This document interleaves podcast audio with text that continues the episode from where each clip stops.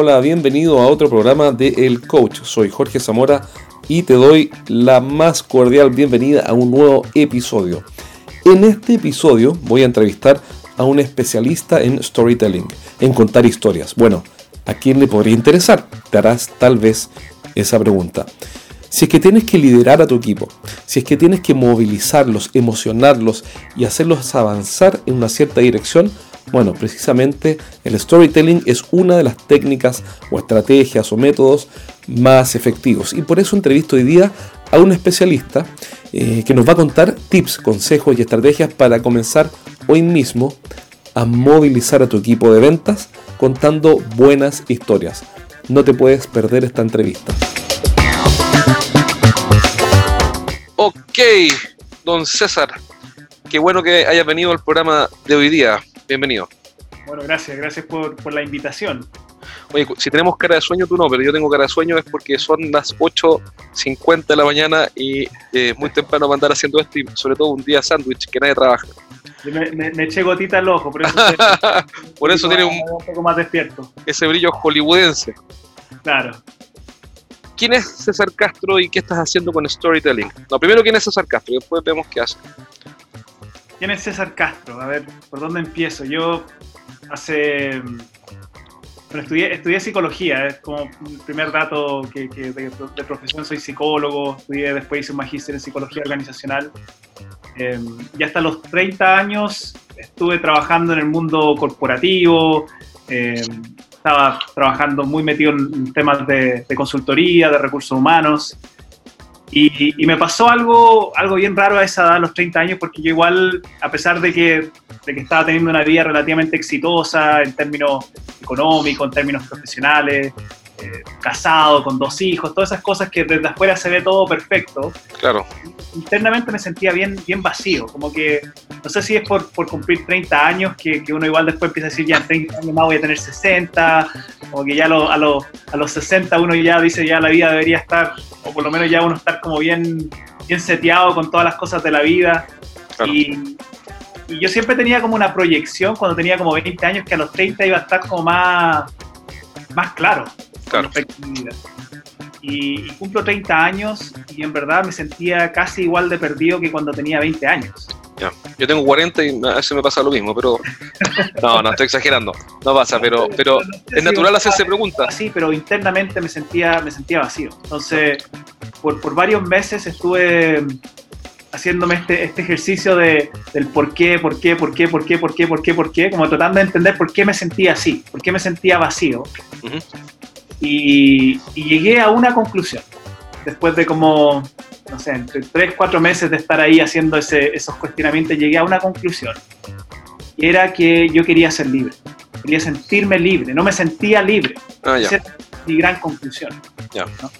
Te sentías atrapado trabajando en esa empresa atrapado, atrapado sintiendo, no sé si era, era trabajando en esa empresa en, sí o nomás como atrapado con lo que yo estaba haciendo hasta ese punto con mi vida.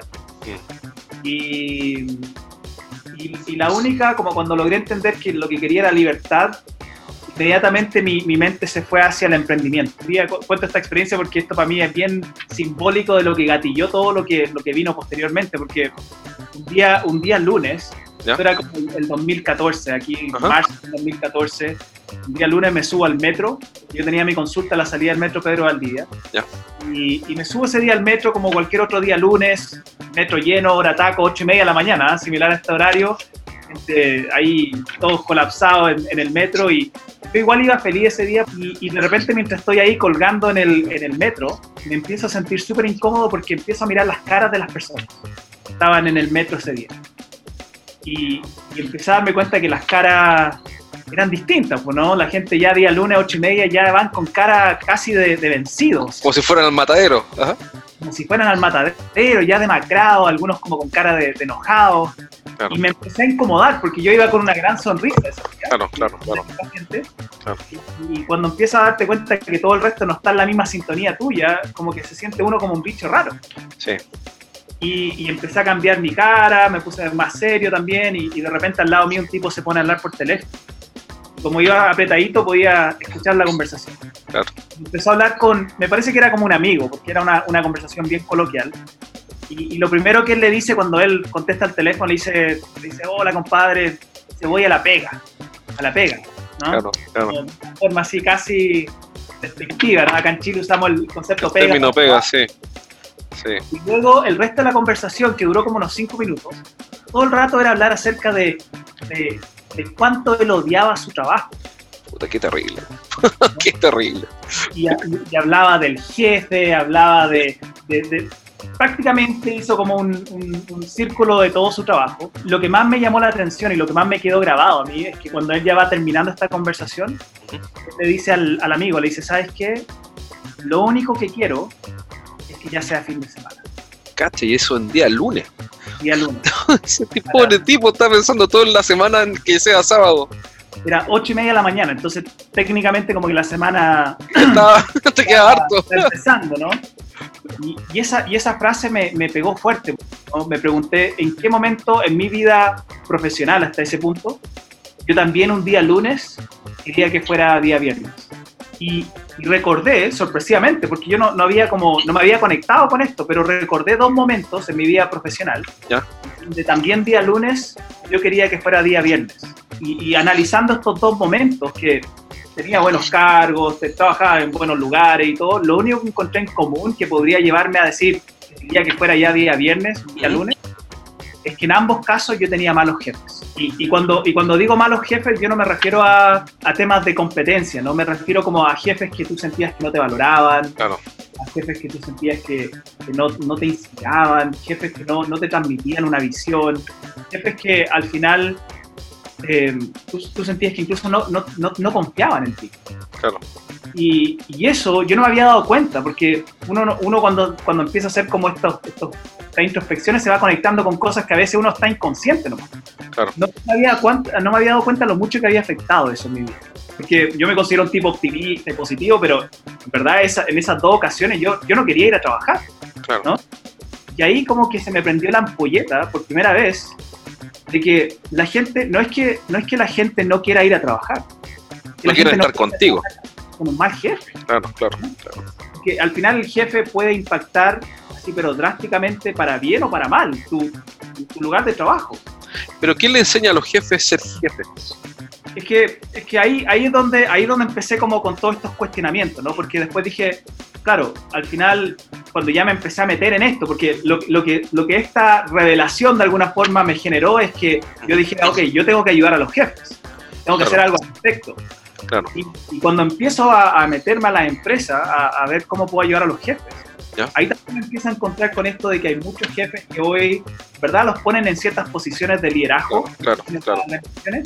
pero sin ningún tipo de entrenamiento en eso, porque las empresas tienden a creer que, no sé, pues si tú fuiste un buen ejecutivo comercial, Eh, Claro, eso es clásico, es un clásico. Si fuiste buen vendedor, claro, ahora te pongo a cargo de un equipo de vendedores, como pensando que porque tú eres un buen vendedor, va a hacer que otros también sean buenos vendedores. no, es, es un supuesto que, que, que no tiene ninguna justificación. Puede, puede ser que ocurra. O sea, puede ser que un vendedor llegue a ser buen jefe, pero, pero, no, no, pero no porque fue vendedor. Quizá tenía los atributos para ser un buen jefe o las competencias y sabía hacerlo antes, pero, pero si tú miras, por ejemplo, en el fútbol, eh, que, yo, yo no lo veo mucho, pero lo que entiendo, por ejemplo, es que hay entrenadores que son fabulosos y como jugadores nunca existieron. Por ejemplo, eh, hay uno que se llama, un chileno que se llama Manuel Pellegrini, entrena no sé qué equipo importante en no sé dónde, En Europa. en Europa. Sí, claro, en, en alguna parte, no, sé, le perdí el rastro, pero he visto que aparece ahí. Pero, lo- pero sí sé que como jugador de, de fútbol, no es por insultarlo, pero creo que nadie se enteró que existía Manuel Pellegrini. Entonces, en el fondo son competencias diferentes, son, son habilidades diferentes, son, son seres. este, fenómeno, este fenómeno del que estás hablando tú ocurre prácticamente en todos los deportes. Yo, a mí me encanta. Ah, yo me dediqué mucho al básquetbol porque como me crié en los Estados Unidos, también yo ahí jugué básquetbol. Claro. En el básquetbol, lo interesante es que los entrenadores de básquetbol, los mejores entrenadores, ninguno de ellos fueron los mejores jugadores. Incluso si, si nos fuéramos desde esa lógica, Michael Jordan, que uno cuando piensa en Michael Jordan, ya, que no sepa de básquetbol sabe que Michael Jordan es un basquetbolista. Michael Jordan sería el mejor entrenador y Michael Jordan no es un entrenador. Incluso él hoy es el dueño de un equipo, pero, pero le ha ido como, no le ha ido muy bien, ¿no? Porque una cosa es ser muy talentoso tú, Claro. y lo otro es saber cómo generar, cómo, cómo desarrollar el talento de otros. Y esa cosa que nosotros vemos en los deportes, que es casi como sentido común, que... Obvio, Maradona, por favor, Maradona metía goles, por favor, entrenador, y creo que nunca ha hecho nada. Contra, contraintuitivas en las organizaciones, donde sí creemos que porque tú eres el mejor jugador, vas a ser el mejor entrenador, y, rara vez ocurre así. Con esto ya está respondiendo la, segunda pregunta, que era a qué te dedicas, etcétera. Evidentemente te dedicas a formar a, los jefes, a ayudarlos de alguna manera. Entonces, eh, más que responder la pregunta que te dedicas, mi pregunta es, ¿cómo ayudarías tú, por ejemplo, a un jefe de venta, perdón, a un vendedor que lee muy bien, que tiene varios años de experiencia y le dicen, ¿sabe qué? Usted lo hace tan bien que lo vamos a ascender a jefe de venta, para que usted le enseñe el resto lo que ha aprendido, etcétera. ¿Qué consejos le darías tú? Eh, ¿qué, ¿Qué orientación le darías? Bueno, primero yo creo que hay a veces una mala idea de lo que es ser un jefe, ¿no? Yo, pienso que muchas veces las empresas eh, se cree que, es como el, rico ser jefe porque va a tener el estacionamiento privado y va a tener el, mayor sueldo y va a tener ciertos beneficios que otras personas no tienen, cuando en verdad eso, eso trae un precio, eso, eso no es gratis. El, precio es que si tú asumes esto, si te, te entregamos esto, ¿no? lo que tú también te estás de alguna forma comprometiendo es que vas a dedicar el resto de tu vida profesional al desarrollo de otras personas, al cuidado de otros seres humanos. Yo siempre le digo a, a, los jefes, les digo, mira, ustedes están a cargo, no están a cargo de los resultados. Muchas veces uno dice, no, pero yo como jefe mi responsabilidad son los resultados. No, no, tú estás a cargo de las personas. Que generan los resultados. claro. Interesante ese punto. Mm, cuando tú eres vendedor, sí, tú tienes una, una, una influencia mucho más directa en tu resultado, entre comillas, porque tienes este contacto directo con los clientes. Pero cuando tú eres jefe, tú ya pierdes mucho ese contacto con los clientes, por ende tú ya no influyes directamente en los resultados. Tú ahora influyes directamente en las personas, que son los que influyen directamente en los resultados. Claro. Y si logras entender eso, entonces vas a entender que los resultados son eso, un resultado, pero esos resultados se van dando a medida de cómo, cómo cuidas tú a las personas que ahora están bajo tu cargo. Y cuando hablo de cuidar, no es solamente un tema de desarrollar habilidades, también es inteligencia emocional, también es tema de... incluso hay, un estudio que hicieron en Google hace unos años atrás, donde estaban estudiando equipos de alto desempeño, ¿ya? Eh, en Google, y estudiaron más de 100 equipos de alto desempeño, imagínate, estos tipos de Google son ingenieros, son informáticos, ellos, ellos también me imagino que tenían un cierto deseo de encontrar como estas competencias más duras para decir los, equipos de alto desempeño son, son más técnicos, son más, más rigurosos quizás. Más calculados. Y lo interesante es que lo que ellos encontraron es que los equipos de, mayor desempeño, los equipos de alto desempeño que le llamaban, lo, lo, que tenían en común es que había una característica que ellos definieron como la seguridad psicológica. Mira. La seguridad psicológica. De sentirme seguro que tiene que ver con que la gente en ese equipo, claro, sentían, no sentían temor de equivocarse. Los equipos de alto desempeño tienen personas que no tienen miedo a equivocarse porque saben que si, se equivocan, que eso es parte de, del proceso de aprendizaje, el jefe y el equipo está ahí para respaldarlos y para protegerlos. Y eso que es muy blando, si lo, si lo hablamos de, de habilidades blandas o duras, es sentirme protegido, era la competencia principal que tenían todos los equipos de alto desempeño. Más que conocimiento, más que procesos, más que ejecución, porque tú puedes tener todas esas cosas.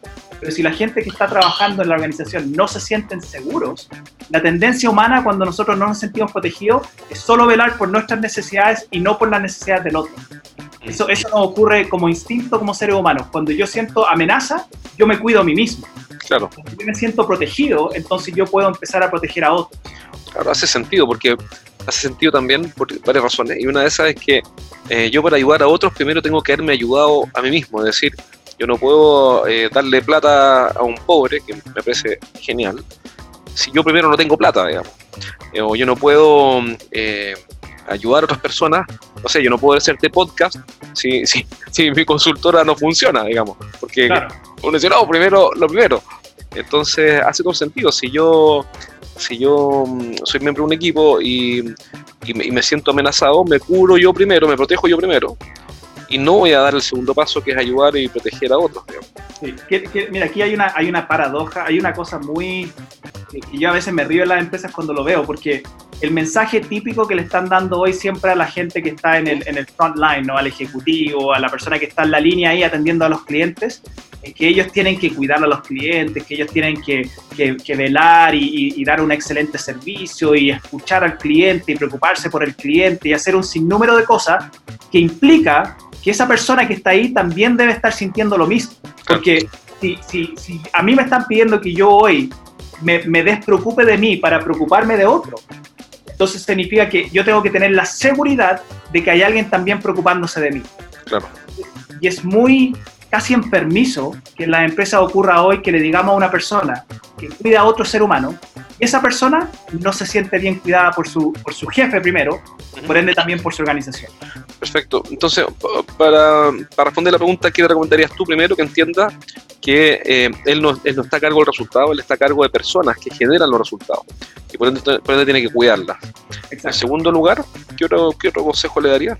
Bueno, después, una vez que tú ya entiendes lo que eso va a implicar, esto es como cuando uno, no es que los hijos nomás llegan por milagro, sino que uno dice, ya, vamos a tener hijos, ¿no? A veces... Claro, claro. Ah, bueno, en, teoría, hay veces que eso no está así, pero se entiende. Claro, llega, ¿no? Llega. cuando el hijo llega, lo primero que tú tienes que entender es que ahora tu, tu vida acaba de cambiar. Porque ahora tú eres responsable por otro ser humano, ¿sí? Eso es lo primero, es lo que hablábamos ahora. Segundo, si tú quieres ser un buen papá, ahora empieza tu proceso de autoconocimiento, de desarrollo personal primero. Porque muchas veces le estamos diciendo al jefe, tienes que desarrollar a los equipos, ¿no? Casi como que el jefe ya es una persona que está desarrollada. Casi como que el jefe hoy ya es un, casi un ser perfecto, entonces él puede ir y ponerse en una posición casi acá arriba para desarrollar a otros. Cuando él, ya, él ya es un coach con experiencia. Claro, empieza el proceso, el momento que tú te das cuenta cuál es tu responsabilidad, empieza, ojalá debería empezar el proceso de darte cuenta que, de ponerte consciente de tu incompetencia, ¿no? Como en el proceso de aprendizaje. Si tú te das cuenta que ahora estás a cargo de otros seres humanos, que eso es distinto a lo que tú hacías antes, entonces debería despertar en ti, ojalá, un, un sentido de incompetencia consciente, donde tú dices, yo tengo mucho que trabajar.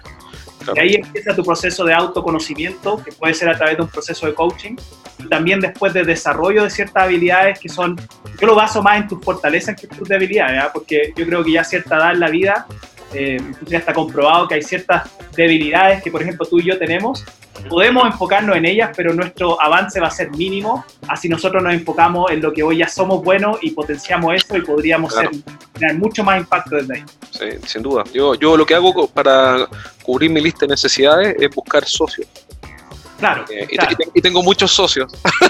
lo que tú sabes que tú no eres, no eres bueno. Porque ya me convencí, por, eh, más que por una introspección así muy profunda, es por los golpes ¿no? que uno recibe cuando se mete a hacer cosas que no hace bien. Eh, es un desastre. Así que estoy de acuerdo. Entonces, ok, esos serán los dos puntos donde el segundo a mí lo que me gusta mucho, del segundo es que, en el fondo el mensaje es, ¿sabes que Si tú vas a dar este paso, es importante que tomes conciencia de que lo que te funcionaba para generar el resultado, ahora no te va a servir necesariamente porque ahora tienes que preocuparte de mover, y cuidar y liderar personas para que generen resultados.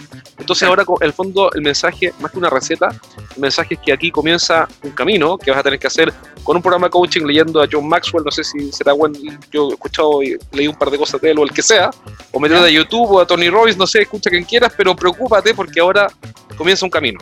Exacto. Eh, César, una pregunta que te quería hacer para alguien que nos está escuchando y que dice, sabes que yo tengo que ser, tengo quiero dar un paso para liderar a mis equipos eh, contando una historia, una buena historia que los movilice, que los active, que los inspire, que es parte de lo que tú enseñas. ¿Qué, ¿Qué, tips nos puedes dar? ¿Nos puedes dar tres tips que yo al escucharlos pueda dar un pequeño paso hoy día?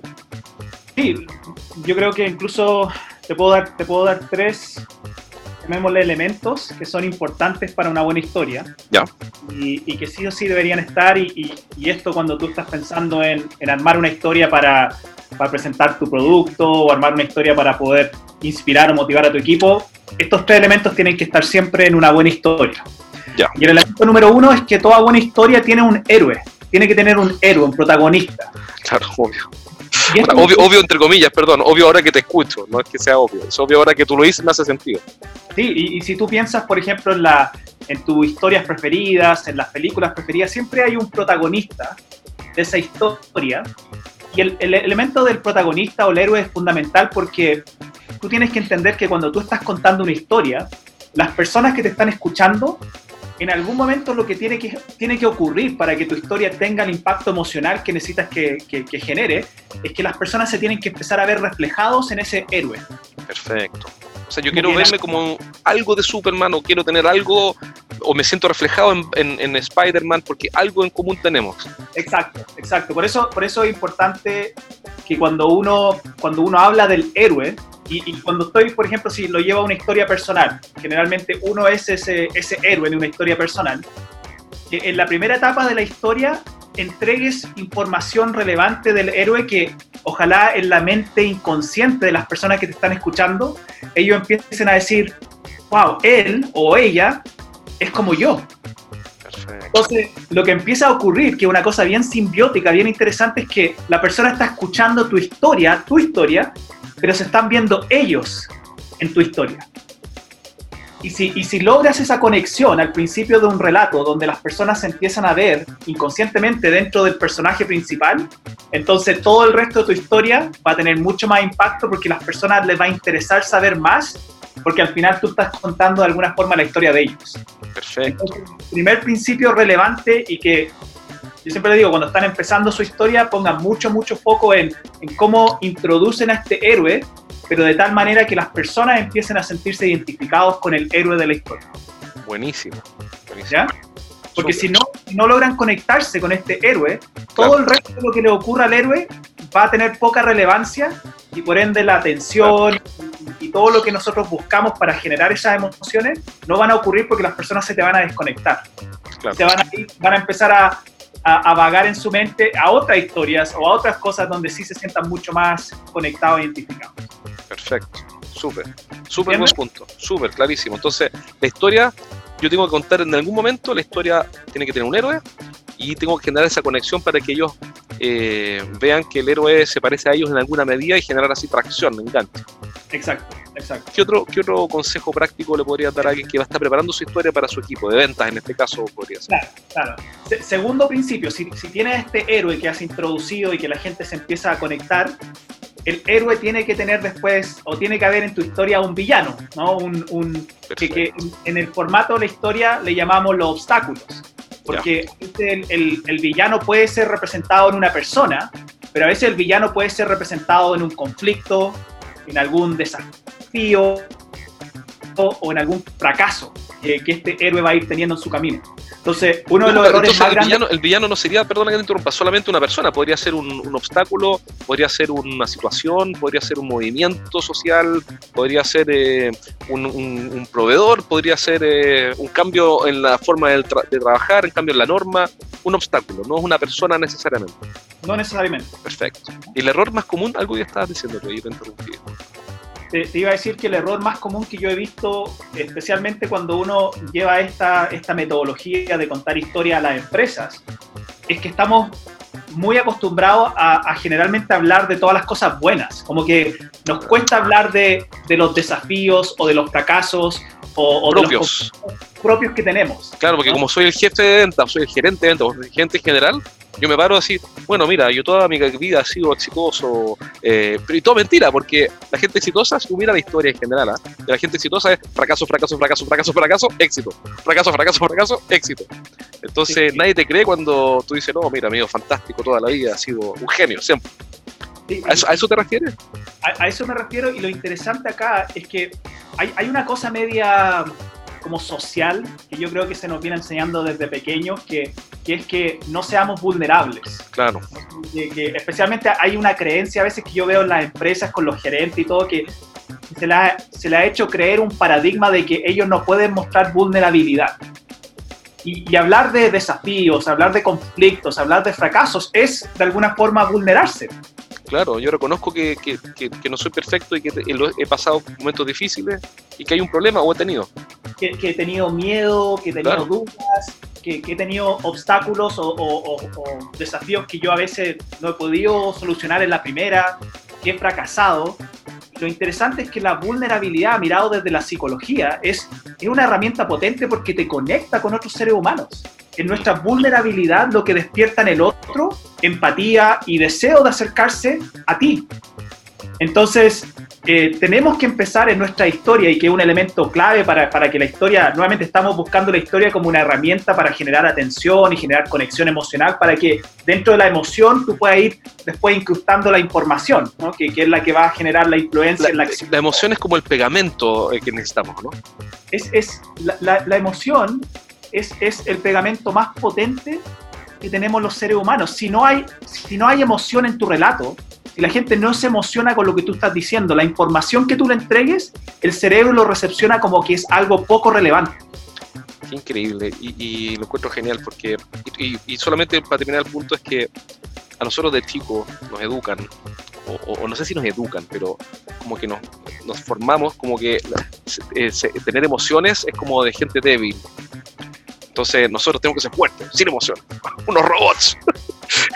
Claro, claro. Eso es absurdo. Digamos. Perdemos una capacidad de liderar, nuestra capacidad de liderar se va a las pailas por eso. Y fíjate que lo interesante es que, claro, en algún momento nos dijeron esto, nuestros papás, con típico los niños no lloran. O, sí. o, Yo lo dije, Ay, ahora lo voy a decir a los niños cuando salga de acá. Niños, porque estoy en la casa, ahora estoy en el home office. Pero, niños, pónganse a llorar todas estas cosas, todas estas cosas, estas pequeñas creencias que tenemos, que son paradigmas, en verdad, son, son, son cosas que en algún momento alguien dijo y lo creíamos como que esa era la ley, como que esa era una verdad. Lo interesante es que hoy con todos los avances neurológicos y psicológicos, hemos entendido que el cerebro no funciona de esa manera. Incluso todos, y a veces hablamos que las mujeres son emocionales, todos somos primero emocionales. Nuestro cerebro emocional está mucho más evolucionado que nuestro cerebro racional, nuestro lóbulo frontal, que le llamamos. Entonces, cuando tú escuchas algo o tú ves a alguien o, algo te sucede, algún, algún fenómeno externo, ¿no? que tú recepcionas ese fenómeno a través de tus sentidos, sea la vista, sea el oído, lo que sea, primero toda esa información pasa por tu cerebro emocional. No racional, el, cerebro racional es lo más nuevo que tenemos, es como si lo comparo todo el cerebro, la parte racional es todavía un bebé, está todavía aprendiendo. Nuestro cerebro emocional tiene millones de años más en el proceso evolutivo, entonces la información pasa por ahí y ahí es donde nosotros tomamos decisiones y después, milisegundos, ¿no? por eso no nos damos cuenta, después esa información llega a nuestro lóbulo frontal donde empezamos a racionalizar y de alguna forma justificar la decisión emocional que ya tomamos. Entonces ahí le ponemos lenguaje, ahí decimos, no, la verdad es que yo voy a comprar esto porque está en descuento. En un Me 50. compré un Porsche porque es un auto muy seguro. empezamos a usar este lenguaje claro. eh, y después es como la parte que, que, nosotros recordamos, no, no, esta decisión la tomé desde la racionalidad, porque al final la decisión emocional pasó tan rápida, ¿no? Y también, como tú decías, está tan mal visto decir, no, yo en verdad me compré el Porsche porque, porque me hace sentir seguro, claro. me hace sentir más bacán que el resto. Claro, nadie va a decir eso, porque me siento que soy más choro, más, más bacán que, que mi vecino, no sé. Claro, claro. Eso, eso no lo decimos, porque no, eso no, no es, eso no es políticamente correcto. ¿Ah? Exacto. Oye, entonces, tip, después del héroe, perdón, y el villano, ¿qué otro tip se te ocurre o consejo como el tercero, como para, para quedarme con algo que yo pueda empezar a usar en mi relato? Porque yo sé que que yo ponga, me ponga a contar historias necesita eh, entrenamiento, dedicación, pero por lo menos para un paso. Primero el héroe, después el villano. ¿Cuál claro. parece un tercero? Y el, y el tercero, y, y, que yo creo que si, si, nosotros estamos buscando historias que inspiran, historias que ojalá llevan a las personas a, a una acción, tú, tú, tienes que recordar un, un, principio importante con respecto a todas las historias. Todas las historias. Todas las historias siempre hablan de un proceso de cambio. ¿no? La historia empieza en un lugar con el héroe como si, si, pensamos en las películas icónicas, ¿no? Star Wars, Guerra de las Galaxias, como que empieza con Luke y después pasa por todo un proceso donde se enfrenta con un montón de obstáculos y después de que el héroe se enfrenta con estos obstáculos, es súper importante que logremos transmitir en nuestra historia, en nuestro relato, cómo el héroe supera estos obstáculos, cuál es la solución, ¿no? Y esa solución en la que al final, ahí es donde, si lo estoy pensando como un producto que estoy vendiendo, la solución es donde yo ahora le presento al cliente como las formas que mi producto puede solucionar el obstáculo, cualquiera que sea, ¿sí? el cómo, el cómo, los pasos que este héroe tiene que tomar para poder salir adelante. Y cuando hablamos de historias que nos inspiran, que nos motivan, lo que nos inspira es cuando el héroe supera los, las tribulaciones, ¿no? Lo que, no, lo que nos inspira lo que nos hace creer que se puede, lo que nos da valentía. Hay, hay un estudio súper interesante, Jorge, que hicieron, con respecto al tema de, de, las historias y cómo la historia literalmente aumentaba tu, tu, valentía. Cuando tú escuchas una historia de valentía, cuando tú escuchas una historia de una persona que superó grandes obstáculos, en tu cerebro, ¿no? El músculo de la valentía que le llamo también se empieza a activar. Entonces, tú después tienes más ganas o tienes más valentía de hacer algo riesgoso porque escuchaste la historia de alguien que lo, lo, lo hizo y lo, logró superar. Fantástico. Entonces las historias nos hacen más valientes de alguna forma y eso está comprobado neurológicamente. Entonces, lo que necesitamos siempre es que las historias que estamos contando nuestros equipos, las historias que estamos contando nuestros clientes, etcétera, terminen siempre con una solución, terminen en este, en este punto alto. Si tú lo ves, si tú lo ves esto como una gráfica, ¿no? una estructura de una buena historia es como el, está el héroe acá, ¿no? Y empieza su camino y después empieza a enfrentar un montón de obstáculos donde hay alto y bajo, alto y bajo, alto y bajo y alto y bajo, pero después el héroe tiene que terminar acá arriba, acá arriba. La emoción que hemos hablado tanto tiene que ser una emoción positiva para que después de eso yo invite a la gente a una acción. Después de eso yo deje un llamado, un llamado de acción. Y, si, dejamos a la gente, los equipos, estoy pensando en un equipo de venta, en un estado emocional alto, entonces ellos después cuando tú los desafíes van a estar en, en, en un estado psicológico mucho más apto para salir a enfrentar los desafíos. Y eso todo en el recorrido de la historia. Perfecto, fantástico. Entonces sería primero tener un héroe, segundo un villano o el obstáculo, tercero una historia, yo cuando te aquí con mis apuntes, una historia, la historia de un cambio, es decir, la historia de alguien que se enfrentó a altos y bajos, altos y bajos y finalmente logró el cambio, logró el nuevo estado. Claro, claro. Tiene que haber un, como, como nosotros desde chicos, las historias que nos contaban siempre tenían un final feliz. Claro, claro. Y nos gusta, estamos como programados a eso. Cuando uno va al cine a ver una película... Uno no quiere que muera el héroe. Te gustan los conflictos, pero la película tiene que terminar con un final feliz. La película termina con un final triste, donde matan al protagonista. Uno se va del cine diciendo, ¿qué acabo de ver? Esta cosa es una... es una película pésima. Pésima, porque nuestro cerebro está programado a eso, a buscar, después de todos los obstáculos y cosas que nos generan la emoción, igual queremos el final feliz. Y el final feliz es lo que nos inspira, lo que nos motiva, lo que nos lleva a la acción. Fantástico, excelente, queda clarísimo. Te agradezco muchísimo los consejos, César. En resumen, son primero contar la historia de, un héroe, o sea, eh, abordar al, héroe que tiene, tiene que generar conexión, así en la línea de yo soy como tú, es decir, soy un héroe cercano. Claro. Eh, hay un villano o un problema o un, desafío que es lo que nos obstaculiza. Y tercero, eh, articular la historia para que hayan subidas y bajadas que finalmente terminen en un final feliz. Y, con eso tengo tres elementos potentes para que las personas, para inspirar a las personas y, y así generar una emoción que las movilice hacia la dirección en que necesitamos ir como empresa, digamos, como equipo, lo que sea. Sí, para, para mí es importante que entendamos que la historia es un vehículo. La historia es un vehículo para, para dejar a la gente en un estado emocional que, que sea apto para la acción. ¿Sí?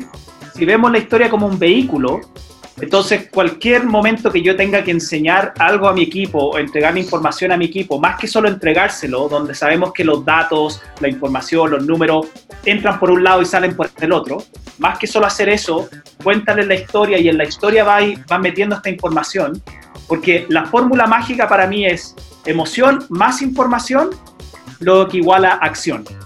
Y tú y yo sabemos que, que, que si llevamos algo a una acción, es lo que podría generar después distintos resultados. Fantástico, te lo agradezco muchísimo una vez más. Eh, encuentro que los consejos son buenísimos. Eh, yo creo que no vale la pena que los comente, ya está tan claro que ahora solo hay que ponerlos en movimiento. Así que muchas gracias César. Eh, si alguien quiere contactarte para que lo ayudes a, a entrenarse en esto, ¿cómo te puede contactar? Bueno, hoy, hoy, digamos, en LinkedIn yo me muevo mucho, es, quizás la red principal donde hoy creo contenido, comparto contenido, entonces LinkedIn, César Castro V. B corta, V. Claro, V. Y también tengo una página web, cesarcastrob.com.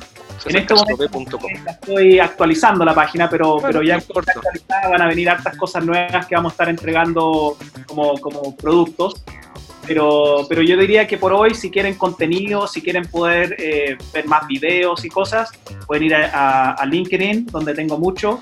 y también mi canal de YouTube, César Castro B, donde estoy empezando a, subir ahora videos un poquito más largos, donde voy compartiendo estos, estos tips ya de manera mucho más también con práctica y con más tiempo para que la gente se vaya también entrenando en esta habilidad que ya todos tenemos intuitivamente. Claro, intuitivamente.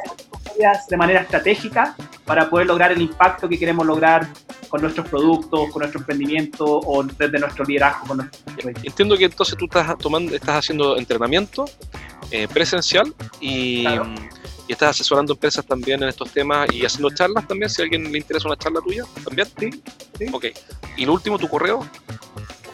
César. César, ¿ya? Arroba. Ajá. CYC, CYC. CYC. Claro, Perfecto. Buenísimo, César. Muchas gracias por la entrevista de hoy. Fantástico, todo el contenido excelente y me voy súper inspirado a contar buenas historias y con buenos tips también. Así que te felicito por todo. Gracias, César. Un abrazo, cuídate. Esa fue la entrevista a César Castro. Espero que haya sido de tu interés, eh, que le hayas sacado provecho, hayas tomado notas y sacado ideas para poner en práctica lo antes posible con tu equipo de ventas y así llevarlos al siguiente nivel.